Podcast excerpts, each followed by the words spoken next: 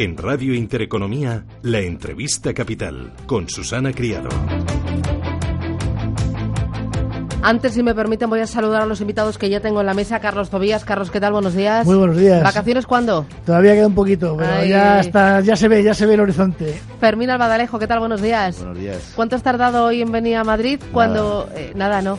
Cinco, diez minutos en llegar de casa aquí. Y normalmente tardas tres veces más, ¿no? Sí, es una maravilla. Qué bien se está en Madrid ahora estos días. Voy ¿eh? en agosto ya verás. Ya. Una maravilla. Sobre todo las mujeres que podemos ir más ligeritas de, de ropa Sí, y no tenemos que llevar el traje. Nosotros algunos nos obligan todavía a llevar el, el traje. sí.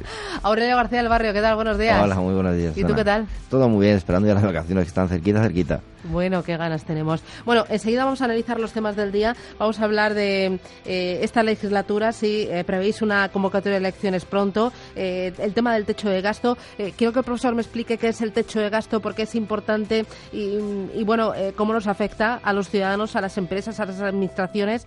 y vamos a hablar también, como no, de Ryanair, Ryanair. Pero antes, si me permiten, son noticias los resultados que están publicando las grandes compañías que están remitiendo a la Comisión Nacional del Mercado de Valores y que están analizando el mercado al detalle.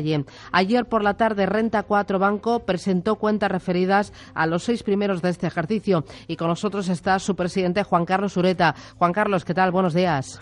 Buenos días, Susana. Encantado de estar en Intereconomía. Bueno, enhorabuena por las cuentas. 8,72 millones de euros son los seis primeros meses de este año.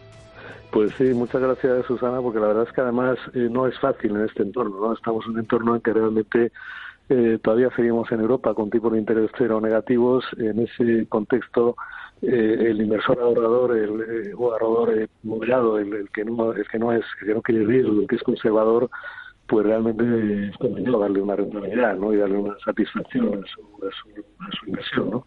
Y en ese contexto, pues yo creo que estamos haciendo bien, estamos superando bien ese reto de, de cómo satisfacer a un ahorrador eh, conservador en un entorno de tipos de interés bajos.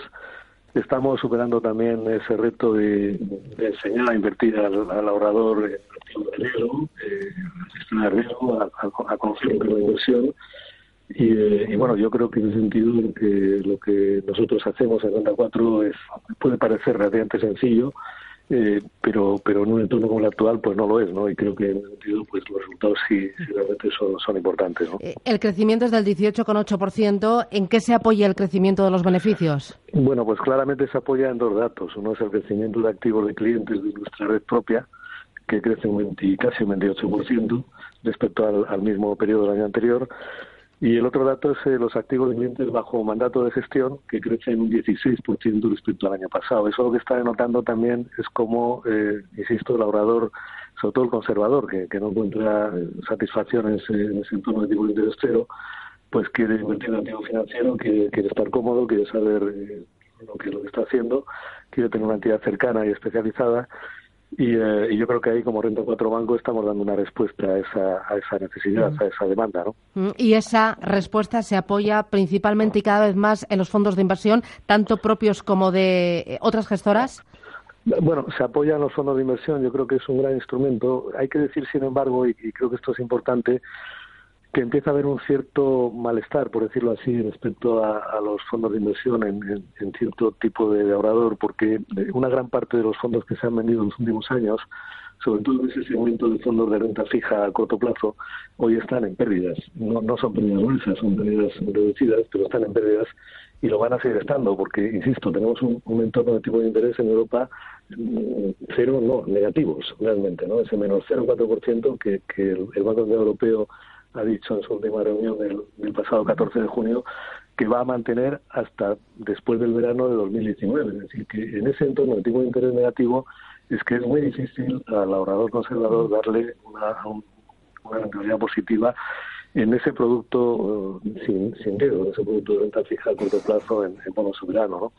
Y en ese sentido, los fondos, insisto, siguen siendo, a nuestro modo de ver, el, el, activo eh, estrella para el ahorrador, para el inversor, pero hay que explicar bien actualmente cuál debe ser la cartera de fondos, hay que explicar bien Nosotros estamos viendo mucho de esos fondos de retorno absoluto, eso en nuestro modelo sería un Pegasus, un Nexus, un valor relativo, porque realmente en los fondos de renta fija a corto plazo es que es muy difícil que den rentabilidad positiva y que den eh, satisfacción al, ahorrador, ¿no? Y insisto, lamentablemente, pues, pues la gran parte de los fondos que se han colocado de forma masiva a través de redes bancarias, pues realmente ahora mismo no están dando rentabilidad positiva. Yo, yo creo que los fondos son el gran instrumento, sin ninguna duda. Nosotros ahí tenemos nuestros fondos y los fondos de redes de, de gestoras externas, pero pero realmente eh, hay algo más que, que vender fondos. Hay, hay que explicar muy bien dónde se invierte, por qué se invierte en esa cartera, dónde está invertida esa cartera.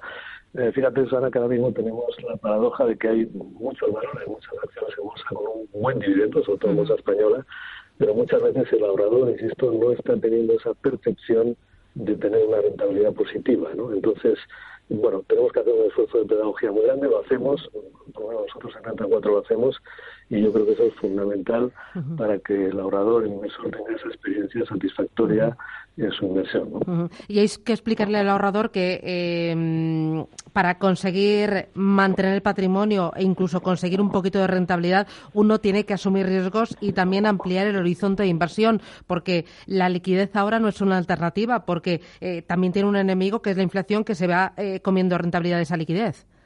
Claro, mira, fíjate cómo en Estados Unidos, por ejemplo, ya el ahorrador sí tiene una, una alternativa, ¿no? tiene la ley del Tesoro americano a, tres meses está ya en un 2,1%, está por encima de la rentabilidad viviendo del Standard Poor's. Sin embargo, en, Europa no es así.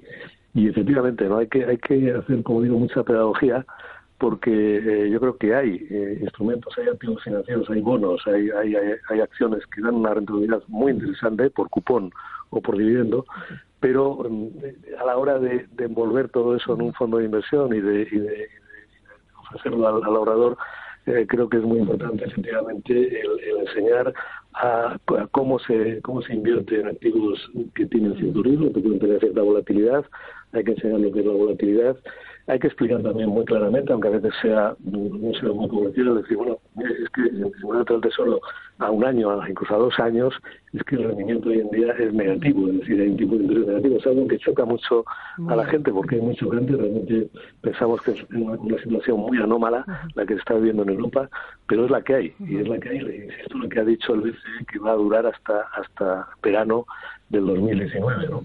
En ese entorno que realmente nos parece muy anómalo y a nuestro juicio nunca debería haberse producido, pero es un entorno muy penalizador para el ahorrador conservador. ¿no? Y entonces ahí, ahí viene la función pues una entidad como Renta Control Banco y ahí viene un poco también el porqué de nuestro crecimiento. Yo creo que hemos sabido y estamos sabiendo y espero que, sigamos eh, saber eh, eh, pues cómo, cómo orientar a ese ahorrador que insisto, un tipo de interés cero negativo, pues, pues realmente es, difícil el, invertirle.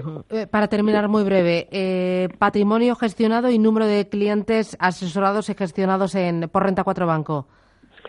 Bueno, nosotros ya superamos los 20.000 millones de euros, estamos en activos totales de 21.000 millones de euros a fin de, de junio.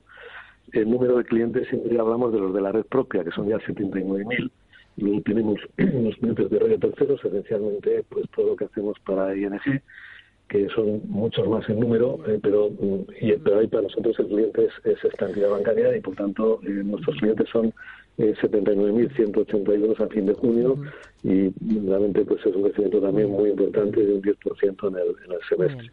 Pues enhorabuena por ese crecimiento y a seguir trabajando. Juan Carlos Sureta, presidente de Renta 4 Banco. Gracias y buen día. Pues muchas gracias. Adiós, un abrazo.